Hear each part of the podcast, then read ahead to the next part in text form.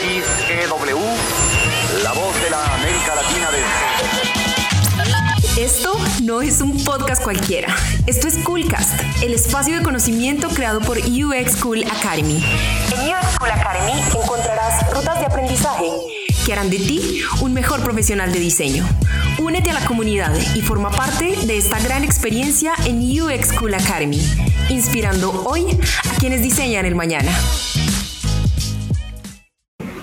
Comunidad de UX Cool Academy, nos encontramos nuevamente miércoles, mitad de semana y algo particular va a suceder. Así que estén muy atentos porque este Coolcast viene doble. En, este, en esta ocasión me acompaña Andrea Monsalve y Andrea Monsalve es la presentadora de UX Friends. Va a estar aquí como mi invitada en este podcast, pero yo soy su invitado también. Así que quiero darle la bienvenida a Andrea Monsalve. Hola Andrea. Hola Manu, ¿cómo estás? Hola a todos amigos, comunidad UX Cool, comunidad UX Friend. Te preguntarán qué está pasando aquí porque estoy escuchando dos entrevistas a la vez, pero hay una historia muy graciosa detrás de esto y fue que hace dos meses Manu me contactó, grabamos el episodio, pero entre tantas vueltas él hizo un pequeño borrón de todo lo que tenía y pensó que ya había guardado mi episodio y ya lo había editado, pero resulta que no. Pero no importa, es cosas que pasan en Mercurio retrogrado y esto nos da la oportunidad ahora de hacer una entrevista doble. Así es, así es comunidad, estamos listos. Entonces, eh, ¿cuál, es, ¿cuál es tu intro? Danos, danos tu intro de UX Friend. Por lo general, el intro siempre lo pongo cuando edito, pero esta presentación, esta presentación sería algo así como que, bienvenido Manu, eres un artista, un, una persona súper importante ahora en las redes sociales desde que estás con UX School y soy tu fan, de verdad. Eh, Manu es UX Research y además cofundador de UX School y además que tiene un montón de proyectos que ya nos va a contar de qué van. Perfecto, listo. Entonces, muchas gracias por esa introducción, Andrea Monsalve. Yo también soy tu fan. Yo, a mí me encantan, comunidad que está escuchando este podcast, comunidad de Andrea, comunidad de UX School Academy. Tienen que seguir a, las publicaciones que hace Andrea Monsalve de su perfil personal y el de UX Friend, porque Andrea es especialista en temas de e-commerce. Entonces, así que si quieren aprender un poco más cómo diseñar un e-commerce, los invito a que conozcan estas publicaciones. Quiero iniciar entonces, Andrea, contándome, por favor, cuéntame, ¿quién es Andrea Monsalve? ¿Quién es Andrea Monsalve? Una pregunta muy profunda. Yo todavía me la sigo haciendo porque creo que voy evolucionando cada vez que me doy cuenta de que me falta saber muchas cosas. Pero Andrea Monsalve vive en Chile desde hace cuatro años y medio, más o menos. Eh, soy venezolana, todos creen que soy chilena, muchos me han dicho, hey, ¿eres chilena? Yo no, no soy chilena, soy venezolana, soy de Maracaibo, específicamente de San Francisco el Zulia, bueno, ya sabrán, soy también de un pueblito chiquito, así como Manuel, que después se mudó. Ya este, esta sería, yo me mudé a los ocho años de mi pueblito en Bachaquero, a los 27 eh, me mudé a Santiago, pero antes de eso también me había mudado entre ciudades en Venezuela.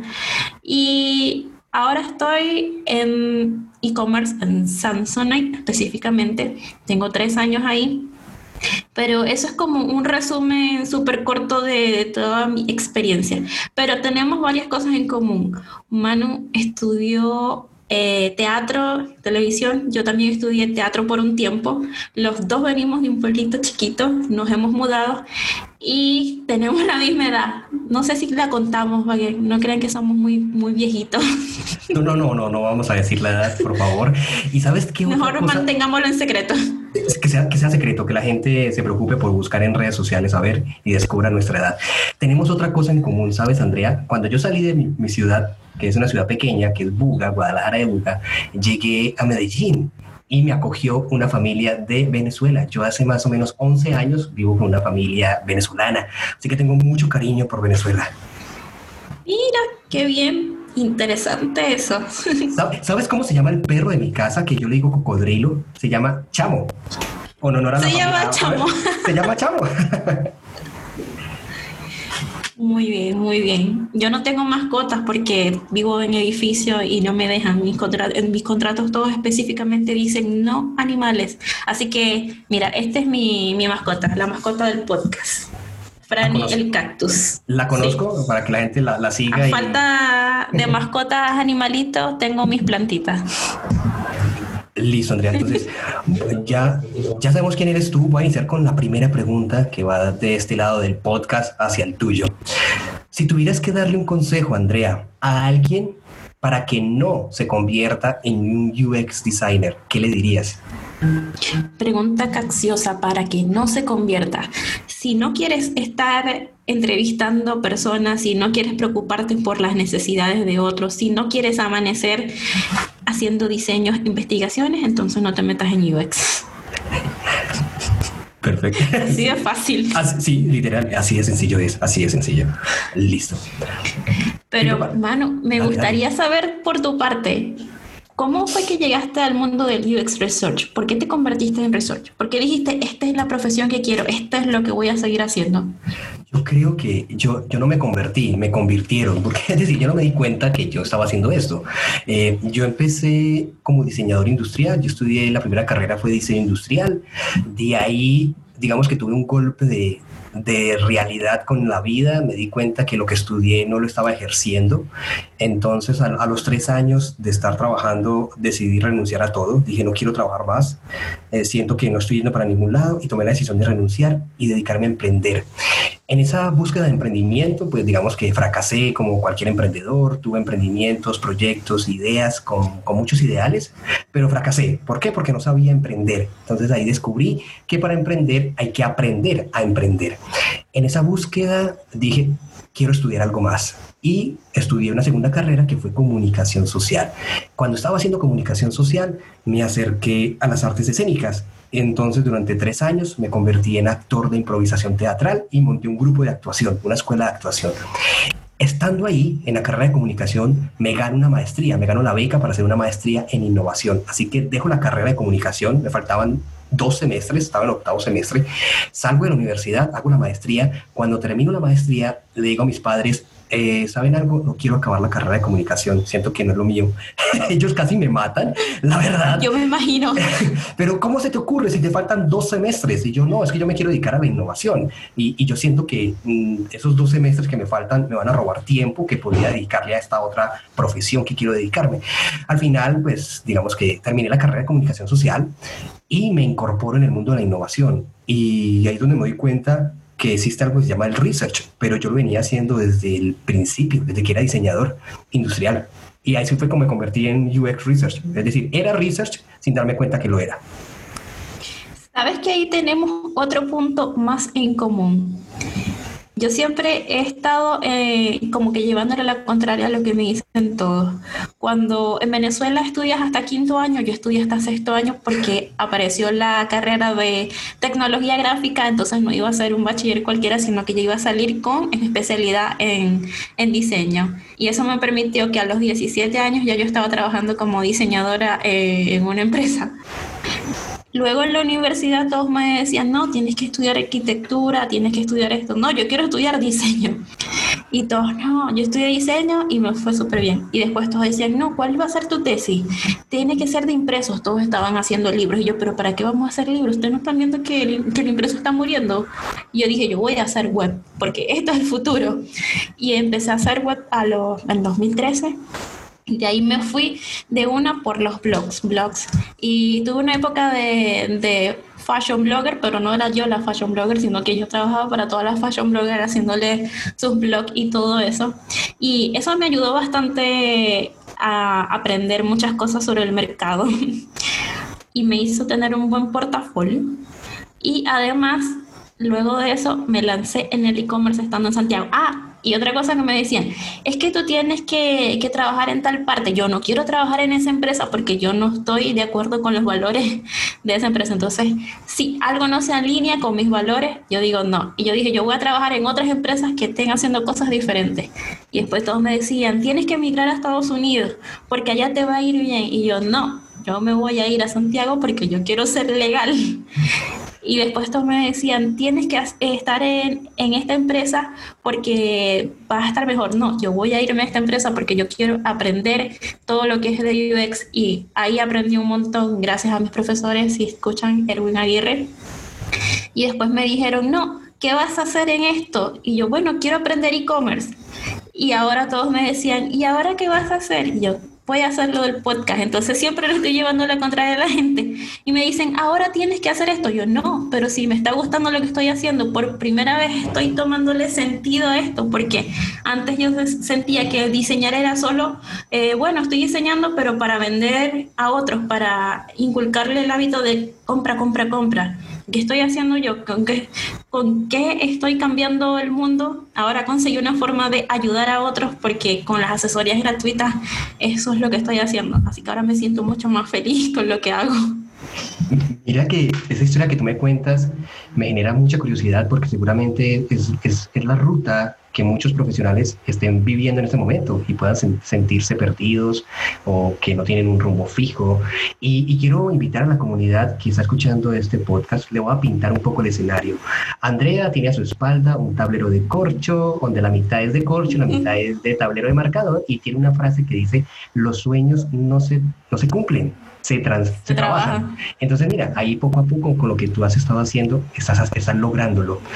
Entonces, por eso te quiero preguntar, tú has tenido una trayectoria profesional donde has hecho lo que has querido hacer, eres, eres rebelde, deberías estar en el podcast de, de US Rebel. Sí, eres una en el futuro, créame, en el futuro eh, estaré.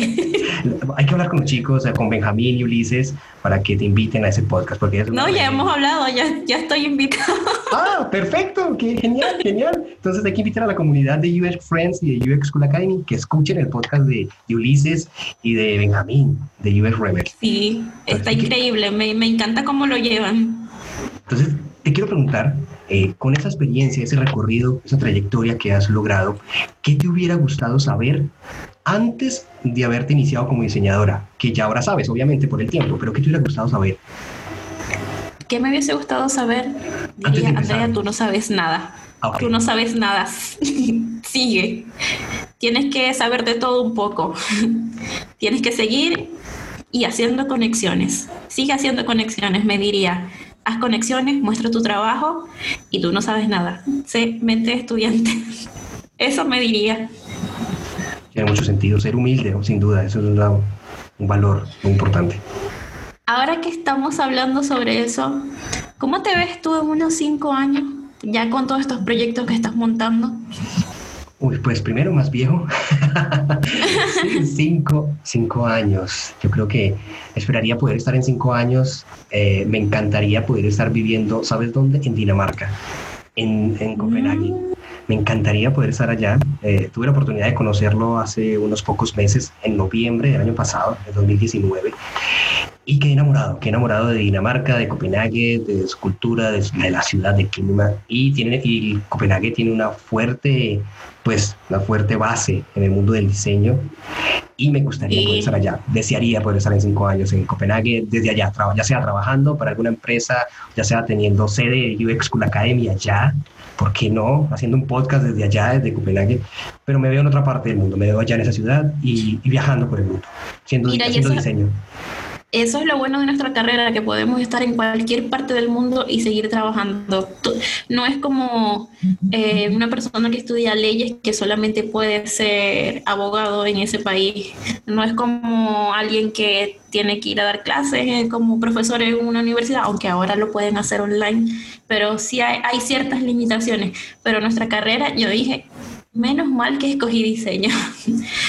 menos mal. Tenemos tenemos una ventaja en eso. Mira que aprovechando, Andrea, que lo mencionas, hay que decir a la comunidad que escucha este podcast que el mundo del diseño no está únicamente exclusivo para diseñadores. Cualquier profesional puede ser un diseñador.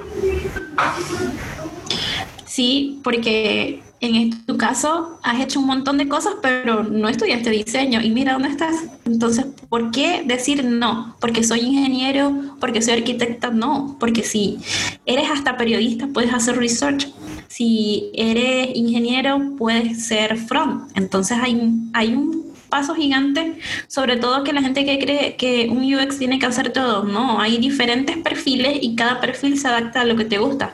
Yo he probado todo un poco y sigo diciendo que lo que me gusta más es hacer UI porque el diseño es lo que me apasiona. Sí, puedo hacer investigación, sí, puedo hacer testeo, pero todavía siento que mi corazón está más en esa parte. Hablando de, hablando de viajes, ya que me dieron ganas en esta cuarentena de viajar, vamos a viajar con la mente, imaginémonos.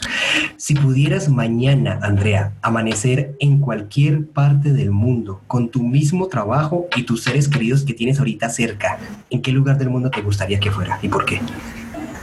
La verdad es que yo todavía no tengo el lugar que digo, yo quiero pasar toda mi vida en ese, en ese, ese espacio he visitado ya varias ciudades, em, me he enamorado en Nueva York, me encanta la vibra de Nueva York, pero no creo que pudiera soportar estar viviendo en Nueva York. Eh, Miami me gustan las playas, pero tampoco siento que es el lugar donde me gustaría estar, sobre todo porque se parece mucho a donde yo vengo y hay cosas como que no, no, no, son concordantes con lo que me gusta, sobre todo en esto de la superficialidad. En Santiago hasta ahora ha sido mi lugar, pero tampoco creo que vaya a estar aquí toda la vida.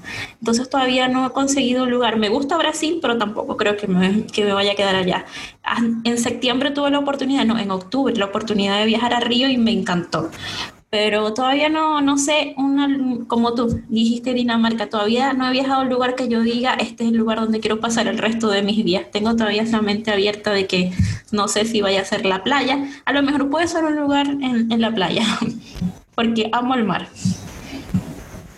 Vale, bueno, está bien, está bien, yo también. Es una buena elección, dejaste una posibilidad. Fíjate abierto, tienes un vuelo abierto a cualquier destino. Sí, pero dime algo, cuando se termine este desconfinamiento, ¿a dónde va a ser el lugar que vayas a viajar? Porque sabes que como ahora has hecho comunidad en todos lados, ya tienes casa a donde quieras que, que quieras viajar.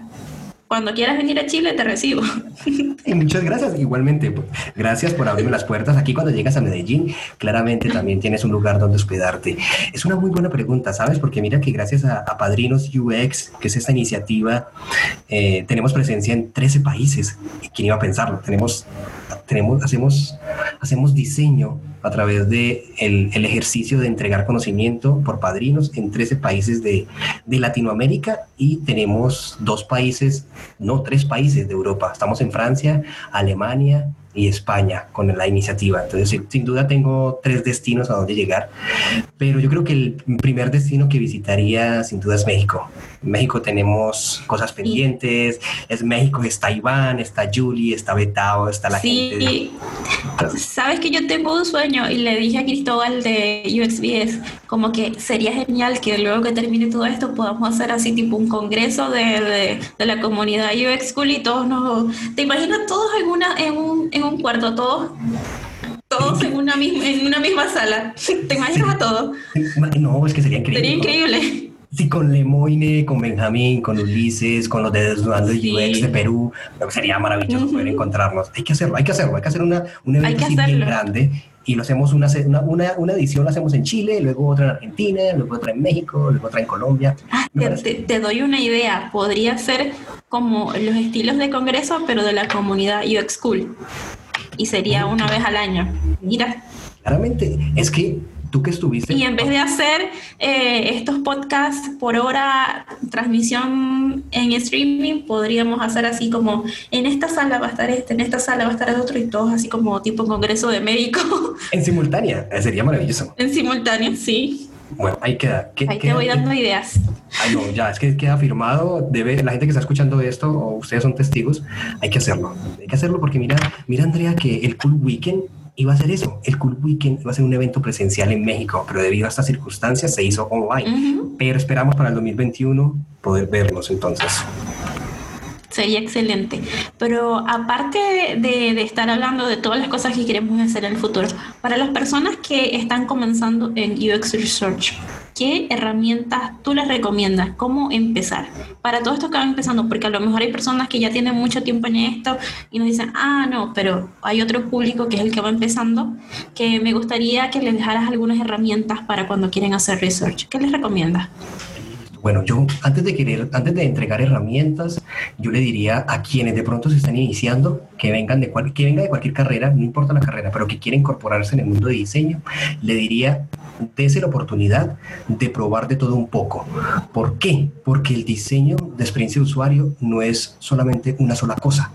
El diseño de experiencia de usuario o el UX, como lo conocemos así en la jerga de la disciplina, es un modelo de pensamiento, una, es decir, una forma de pensar. La experiencia de usuario es un todo y, y de esa manera involucra diferentes disciplinas. Digamos que una de ellas es UX Designer, otra es UI Designer, pero así hay casi unas 20 disciplinas diferentes. Entonces yo le diría a, la persona es, prueba para ver con cuál encaja contigo, con tu personalidad, con tu área de conocimiento. Y una vez tengas como esa pequeña aproximación o leve sospecha de cuál te gusta, sí métete de lleno a leer más, a especializarte, pero por ahora la invitación es conviértete en un diseñador posiblemente generalista, que sabe un poquito de todo y cuando ya conozca, ahí sí dice, me voy a especializar. Y bueno, y ya herramientas, entonces en ese caso, Andrea, herramientas hay demasiadas, porque si eres un investigador, pues necesitarás herramientas que te ayuden a volcar la data que recolectas en un proceso de campo. Pero si eres un UI, pues obviamente herramientas como los software de diseño, Figma, Sketch, Adobe SD. No, pero en este caso, herramientas específicas de research, porque si nos ponemos a hablar de herramientas para cada uno, esto sería interminable. Aquí nos quedamos, pero para... Hay muchas. Una herramienta para el research, yo creo que la mejor herramienta y la que es más efectiva y la que siempre me ha servido a mí es tener siempre a tu, a tu mano una grabadora, el celular, una grabadora de periodista, porque siempre es un buen momento para entrevistar a alguien. Y lo importante es que esa grabación quede, porque de ahí es la manera como nosotros logramos extraer esos hallazgos y, y alcanzar ese preciado insight, que es el que siempre buscamos. ¿Cuál Totalmente de acuerdo. Yo creo que esa es la herramienta imprescindible de tu investigador. De hecho, es lo mismo que estoy haciendo yo ahora mismo con estas asesorías. De ahí me he dado cuenta un montón de necesidades que tiene la comunidad y he tratado como de darle respuesta estoy haciendo esto del video de la semana dependiendo de las preguntas que las personas me han hecho durante toda la semana. Eh, unas pueden ser sobre e-commerce, otras son para emprendedores, pero dependiendo de lo que me haya sucedido en la semana, hago un video con, porque si no, no puedo estar haciendo carruseles a cada rato. Yo tengo que trabajar en muchas cosas, entonces los carruseles me encantan, pero me quitan bastante tiempo y lo que hice fue como hay que agilizar, entonces grabo un video que no me quite más de una hora haciéndolo y editándolo y por lo menos ahí doy respuestas a estas necesidades de las personas.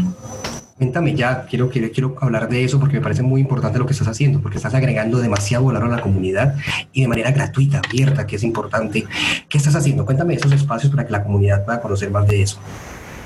Estoy haciendo varias cosas aparte del podcast. Hago lo de las asesorías gratuitas, pero además estoy, hace un mes estoy tratando de hacer mi ebook, dando unos consejos sobre lo que debería tener tu e-commerce si eres una pyme o eres un emprendedor o eres diseñador, pero entonces he tenido como, tú sabes cuando te dan estos miedos de que, ay, pero no va a ser lo suficientemente bueno, eh, van a haber personas que van a decir, ah, esto es cualquier cosa, entonces estos miedos me frenan un poco, pero creo que ya este fin de semana ya, ya no tengo excusa, lo voy a hacer porque probé esta semana eh, haciendo un mini episodio de las tendencias que se vienen en e-commerce y bueno, igual ha tenido buen alcance, me han dado comentarios positivos, entonces creo que esto sí le interesa a la comunidad. De hecho, hice una encuesta preguntándole si este tema les interesa y me han dicho que sí, totalmente. Así que voy a hacer esto del ebook, lo estoy diciendo aquí para obligarme a hacerlo, así como hice lo del podcast. ¿Te acuerdas cuando conversábamos antes yo te decía, sí, sí lo voy a hacer, sí lo voy a hacer, hasta que un día ya no puedo seguir con estos miedos y hacerlo. Entonces se viene el ebook, se vienen más asesorías, ya tengo el mes de julio y agosto lleno. Yo me preguntaron, ¿ya no tienes más asesorías? Y yo, se me llenaron. La verdad me gustaría hacer más de una o dos por semana, pero es que tengo el tiempo muy acotado y les quiero eh, como aclarar a varias de las personas que me escuchan, yo no soy freelance, eh, entonces yo comparto mi tiempo con la oficina eh, mi proyecto personal y además los clientes que tengo con Big Studio, que también están en Estados Unidos y son una comunidad muy linda que tiene muchos trabajos y de verdad que yo a veces quisiera dividirme y decir, esta Andrea va a hacer redes sociales, esta Andrea va a hacer el ebook, esta Andrea va a atender la cosa en la oficina, esta Andrea va a cocinar. Quisiera hacer todo eso, pero nada más soy una y entonces, lo que les recomiendo mucho es que hay que tratar de calmarse. Es lo que me digo a mí misma. Andrea, cálmate, no puedes hacer todo en un momento, poco a poco, para que las cosas se vayan dando bien. Entonces, aunque dicen, mejor hecho que perfecto, pero también hay que relajarse un poco. Pero mira que lo que tú cuentas pareciera ser un patrón en común de muchos diseñadores, porque sabemos que Lemoine también tiene esa inquietud de no poder quedarse quieto. Con Chris hablo todos los días y nos pasa lo mismo. Iván Él me dice, ¿cómo vas a hacer esto? Iván es otro intranquilo. Entonces, mira, las, las, personas que vibramos igual los encontramos, porque en pandemia fue que los encontré a todos algunos dirán que la pandemia es lo peor que les pudo haber pasado, pero para mí es lo mejor que me pudo haber pasado porque me dio tiempo para centrarme en lo que quería y empezar a compartir con todos porque era una inquietud que hace rato tenía como que, ¿qué estoy haciendo para ayudar a los demás y no solo para ayudarme a mí misma? Está muy bien centrarme en mí, en mis proyectos, pero también tengo que darle algo a la comunidad y dar algo a cambio. Entonces, aquí encontré la respuesta compartiendo con la comunidad. Vamos a tener que crear un, un, episodio, un, un, podcast nuevo, un espacio de conocimiento que se llame El Consultorio de los Intranquilos, para que veamos todos esos, esos que, que, nos podemos quedarnos quietos. Con eso quiero pasar a la siguiente pregunta, Andrea. Eh, ¿Por qué ¿Por qué debería entonces, con lo que tú cuentas, por qué debería un profesional del diseño preocuparse por cultivar una marca personal?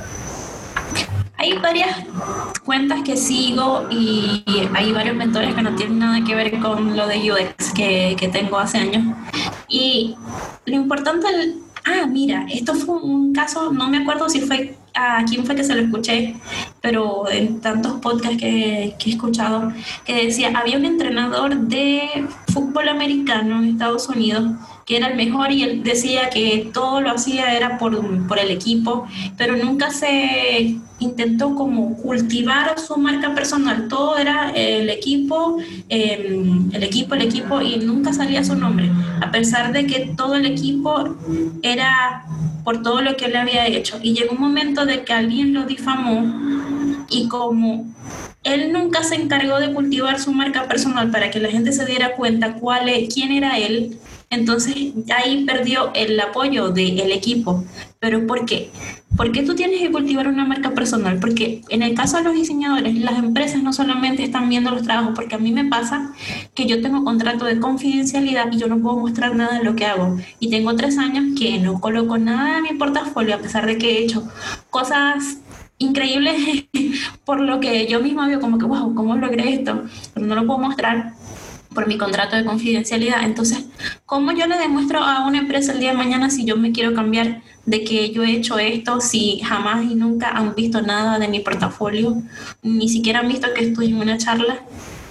¿Cómo? Con mi marca personal, porque por lo menos ahí estoy demostrando los temas que trato, que hago investigaciones, que hago este estilo de diseño. Entonces, el día de mañana, y lo mismo me dijo Nicolás Sada de era un board, que mi mejor carta era mostrar, mira, muestra tu perfil de Instagram, muestra tu, tu podcast, si el día de mañana quieres eh, eh, intentar estar en otra empresa.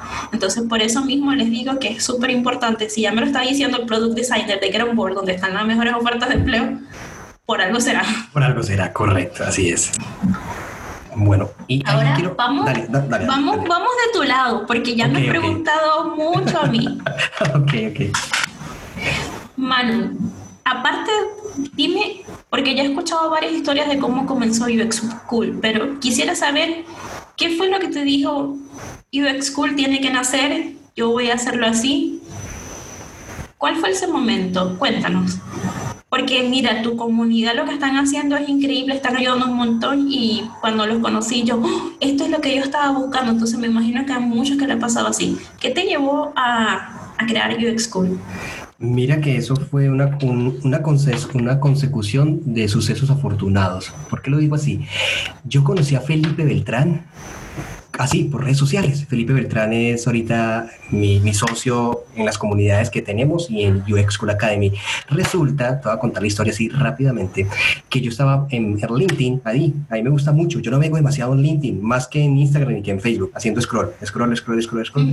Y vi una publicación de alguien que decía, necesito por favor que me ayuden a conseguir un espacio, un auditorio, porque quiero dar una charla en Medellín, aquí en Colombia. Y yo leí eso y yo, bueno, yo, bueno, pues yo vivo en Medellín y yo puedo ayudar a esa persona. Entonces le escribí, hola, ¿cómo estás? Mira, yo te puedo ayudar a conseguir un espacio. Yo para esa fecha, yo trabajaba como independiente, yo era consultor y tenía mi oficina. Entonces le, le dije, mira, yo tengo un espacio en mi oficina, un auditorio de 60 personas que te puedo conseguir gratis, prestado.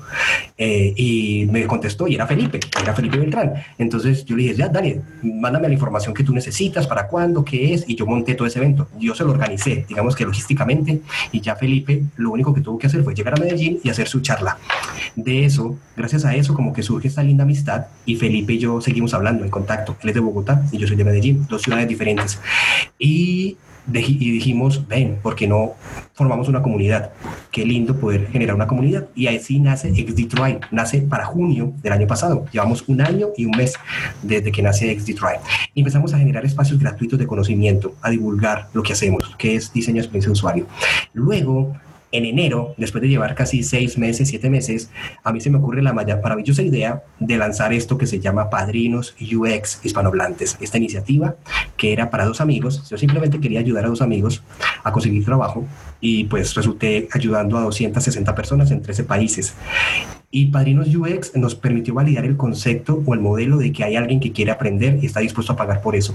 Porque Padrinos UX es gratis. Nosotros formamos profesionales en diseño de manera gratuita en Padrino, no cobramos nada, pero mucha gente decía, yo lo pagaría. Entonces digamos que validamos, validamos que había mercado.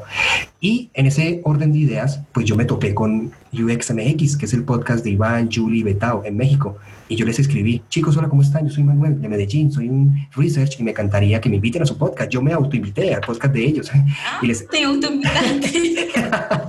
y, y entonces Iván, sí, Manuel, de una, yo te invito. Entonces me invitaron y así conozco a UXMX. Y gracias a esa entrevista forjamos una linda amistad, así como tú y yo hablando, que no nos conocemos en persona. Y empezamos a hablar, hablar, hablar, hablar. Y me di cuenta que ellos, por su parte, UXMX, quería hacer una academia de formación online de diseño. Y Felipe y mi persona en Colombia queríamos hacer una academia de formación online de diseño.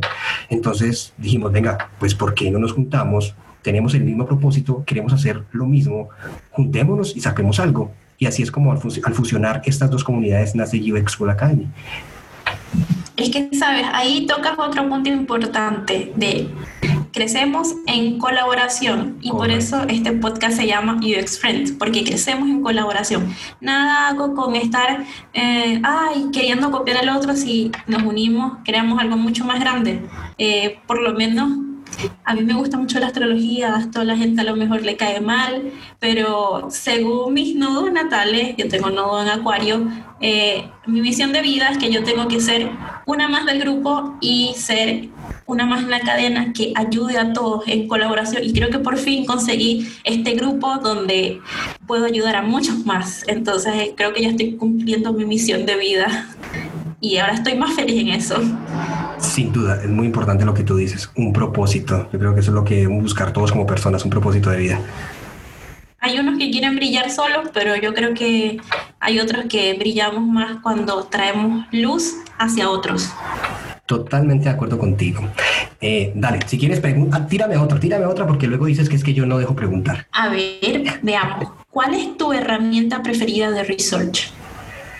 Mi herramienta preferida de research. Uf, bueno, yo creo que la herramienta preferida mía es poder hacer un protocolo de, de investigación. ¿Qué es esta herramienta? Es esa herramienta guía por así decirlo, yo lo llamo como la, bitácora de, de, altamar, toda esa, bitácora que tiene todo capitán y es que hace un registro de día uno, como pirata, digamos como las películas de los piratas, día uno, el diario del pirata, voy a hacer esto y esto y esto. Yo creo que esa es la mejor herramienta que un investigador debe tener. Ese, Mira, ¿Qué? ¿Qué Otra cosa que tenemos en común, yo hago journaling. Que esa, desde hace tres años escribo un diario, no como querido diario, hoy tal cosa, no.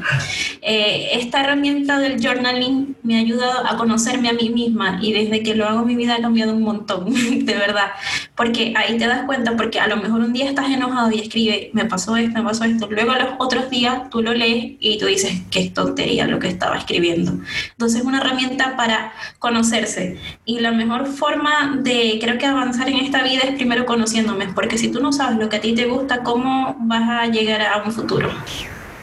Entonces, esa herramienta es fundamental para conocerte y obviamente para la investigación, si tú quieres crear un proyecto, lo primero que tienes que hacer es, llevar un diario.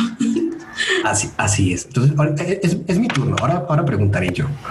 Eh, durante tu larga trayectoria en proyectos de diseño, siempre pasa algo. Siempre hay un suceso que causa curiosidad, que nos saca sonrisas. Puede ser porque haya sido una estupidez la que hicimos, una embarrada, por así decirlo. ¿Tienes alguna anécdota? ¿Alguna anécdota que haya pasado?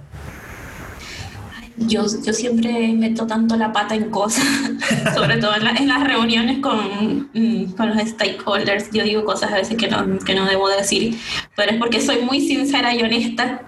Y muchas veces en las reuniones como que, pero si esto no está porque no me han entregado tal cosa y todo, ¿qué? ¿Cómo se te ocurre decir eso en la reunión? Nos estás dejando mal. Me han pasado varias cosas así, pero después me doy cuenta de que a lo mejor es que tienen otra percepción de cómo se deben llevar las reuniones y por lo menos yo esta parte de, decir mentiras, soy súper mala, yo no puedo decir mentiras. Entonces cuando me obligan como que tienes que decir esto, yo estoy yo, mm, ¿cómo voy a hacer? No puedo, no puedo decir las cosas que son. Entonces para mí es muy difícil como tratar de, de llevar un diálogo que todos estén felices y, y contentos sin decir como que, pero si esto es así, ¿por qué están diciendo que esto es asado? Entonces, eso es una cosa que a mí me cuesta bastante. Tratar de, de con mis palabras ser suave y no herir a los demás. es difícil para mí. Bueno, está bien ahí seguramente poco a poco uno va aprendiendo. Digo, a mí me parece que también importante el mensaje y es tenemos permiso de equivocarnos. Yo creo que muchas veces el diseñador tiene miedo de equivocarse y yo creo que eso hace parte del, del aprendizaje, cagarla. Sí, Ay, yo la cago todo el tiempo. Has aprendido bastante, eso, eso es lo importante. ¿Sabes? Eso es lo importante. Antes de que me preguntes, porque sé que sigue tu pregunta, yo sí tengo una curiosidad. Nosotros, en algún momento, yo tenía que hacer una investigación, estaba haciendo un trabajo de campo en una, en una zona urbana una zona aledaña de acá de la ciudad, en la periferia, y, y era unas entrevistas en, como modalidad de reportaje audiovisual, porque luego se iba a usar ese material para crear un contenido. Y pues resulta que yo llevaba mi cámara, eh, la grabadora periodista, todo mi equipamiento como buen investigador. Y resulta que cuando terminé de hacer la entrevista a, ese, a esa persona, me di cuenta de que había olvidado prender mi cámara ¡Oh! No, no quedó grabada, no quedó grabada la entrevista, pero entonces... Bueno, así como, como esta, que lo que borraste. es, normal, es normal, eso, está innato en mí. Pero sabes que no prendí la cámara, pero entonces el equipo dijo, bueno, no importa Manuel, lo importante es que quedó el audio, no quedó el video, pero quedó el audio. Y yo, ah, sí, tienes razón, no había aprendido la grabadora de periodista tampoco. Entonces, no quedó nada, no quedó ni audio ni video. Entonces, digamos que ahí, para que la gente lo tenga en cuenta, es muy importante, porque a veces cuando uno está haciendo investigación solo, pasa eso. Uno tiene que tener tantas cosas a la cabeza, estar pendiente de tanto, de tomar nota, de, de, entrevistar a la persona, de estar pendiente de la grabación, de la pila, de la batería, de la luz, de muchas cosas, y suele suceder esto para que lo tengan en cuenta. Bueno, es lo mismo que a veces me pasa con los posts, me quedan bonitos, reviso, pero hay veces que reviso tanto, que es lo mismo que nos pasa a los diseñadores cuando estamos haciendo una página web, que tienes que tener otros que estén frescos para que vean algo, porque a lo mejor uno se vicia y no ve, y no ve los errores. Entonces me ha pasado que he colocado posts con palabras de más dos palabras puestas al mismo tiempo o que escribo en el copy. Menos mal que los copies sí los puedo editar. Yo los he escrito a veces con errores, pero, lo, pero cuando publico un diseño ya no lo puedo bajar a menos que baje todo el post. Pero me ha pasado eso y como que ¡Ah! esta palabra se me fue o coloqué en la fuente que no era. Me ha pasado. Pero en esto de los errores, quería saber cuál ha sido el momento más difícil de tu carrera. Uy, esa es una muy buena pregunta porque puede que haya un momento difícil en el ámbito profesional o un momento difícil en el ámbito personal. Y yo creo que me inclinaría por compartir contigo y con todos los que escuchan este podcast es con el momento más difícil en mi vida personal y ha sido tener que estar lejos de casa. Yo creo que yo salí de mi, de mi casa a los 16 años, no porque mi papá me, me hayan echado, sino porque vivía en esta ciudad muy pequeña que no tenía muchas posibilidades de estudio, es decir, no había una universidad a la cual pudiera acceder. Entonces tuve que emigrar a una ciudad diferente, a la capital. Entonces, desde los 16 años me fui hice mi carrera profesional y al graduarme no regresé a mi casa porque conseguí trabajo en otra ciudad. Entonces, desde los 16 años no convivo con mis padres. Creo que eso ha sido lo más difícil para mí, tener que haber crecido lejos de ellos, casi media vida, literal. Media vida, sí. Ahí tenemos otro punto en común. Yo creo que mi antes, un antes y un después de mi vida ha sido migrar. Eso me cambió totalmente la perspectiva de vida donde yo tenía como ciertas concepciones como que esto tiene que ser así porque mi país se hace así, pero resulta que migro a otro país y es otra historia diferente, me tengo que adecuar. Y creo que aparte de migrar, el otro momento más difícil fue cuando me atropellaron y estaba sola y casi en la quiebra aquí en Santiago. Ay, ese sí es difícil. Sí, esos han sido los momentos más difíciles. Dicen que a los 28 años siempre pasan cosas que te cambian Dice que es muy común. Sí. Ah, bueno. A, los 28. a los 28 siempre ocurren cosas que te cambian la vida y ya no eres la misma persona.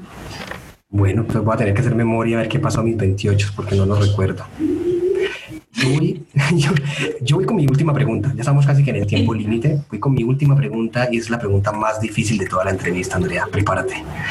Si, si, tuviera, si tuviera la posibilidad de viajar en el tiempo, vas a viajar al futuro, 30 años, ¿correcto? Al futuro. Y te vas a encontrar contigo misma, con la Andrea dentro de 30 años. ¿Qué le preguntaría o qué le diría la Andrea del presente a la Andrea del futuro? Uy, qué dark. Parece que estás viendo dark, ¿verdad? No, Estabas viendo dark. ¿Qué le preguntaría? Uy, qué difícil. ¿Qué le dirías? ¿O qué le dirías? ¿Qué le, qué le diría? ¿O qué le más bien, ¿qué le preguntaría? es que si yo pregunto algo para que me digan no, este, por ejemplo, no te mudes a este lugar o no hagas tal cosa. Entonces eso va a cambiar a la Andrea del futuro porque no va a tener eh, todo este conocimiento. Yo ahora mismo, cuando yo veo mis errores del pasado, yo diría, no puedo cambiar nada porque eso es lo que me ha convertido la persona que soy ahora. Si no me hubiesen atropellado en el pasado, yo no hubiese sacado mi primera MVP y yo no hubiese hecho otras cosas que me ayudaron a donde estoy ahora. Entonces, yo más bien no le preguntaría nada. Yo le diría como, ¿ha valido la pena todo esto? Algo así le diría, porque si me dice algo, después yo no lo voy a hacer y todo cambiaría. La paradoja. Ah, Una línea de tiempo diferente. Listo, perfecto. pero me gusta, me gusta tu respuesta. Ahora vamos con la tuya. Un, la final. Dime una frase que te identifique y que puedas escribir en un libro si quieres hacer un libro el día de mañana. Una frase que lleves contigo, que digas, me voy a tatuar esto. Ok, listo. La tengo. Voy a tratar de decirla lo más fiel a como la escribí. Y fue el propósito. Digamos que cuando identifiqué que lo importante era tener un propósito, lo declaré y lo tengo por escrito y es lo que todos los días me levanta. Y dice, sin importar, así es, dice así, sin importar el tamaño de mis acciones, me levantaré cada día con la convicción de que, de que agregaré valor a las personas sin importar lo que necesiten o lo que yo no sepa, simplemente agregaré valor a ellos mientras me divierto y aprendo del proceso. Esta es la frase que decreté como mi propósito. Eso es todo un párrafo, eso es un mantra. Eh, sí, sí, sí, sí, pero me mantiene muy enfocado. Yo me la digo y la sé. Yo creo que ya la imprimiste, la pusiste en un cuadro para verla todos los días. La tengo en toda, toda parte, la tengo en el celular, en toda parte donde vaya, eh, la, la puedo leer. Ah, bueno, entonces fijo, es como la mía, la de los sueños no se cumplen, se trabajan, la tengo en todos lados. Es, esa es, Es un recordatorio de que si yo no me levanto y hago las cosas, no van a suceder por sí solas. Así es, así es, Andrea, y créeme que disfruté demasiado esa conversación. Está muy interesante. Este, Está mejor que la primera, creo yo. Yo creo que sí, totalmente. Eh, tenía que pasar esto, tenía que borrar esa. Sí, esa tenía que pasar, ¿eh? Eh, Todo pasa por algo. Ahorita voy a, voy a cerrar el episodio del Coolcast y tú cierras el episodio de UX Frame. ¿Listo? Listo. Bueno, comunidad, hemos llegado al final de esta entrevista, de este Coolcast, las entrevistas que todos los miércoles hacemos desde UX School Academy con grandes profesionales que están transformando el mundo. Muchas gracias por escucharnos. Nos vemos la próxima semana. Chao, chao.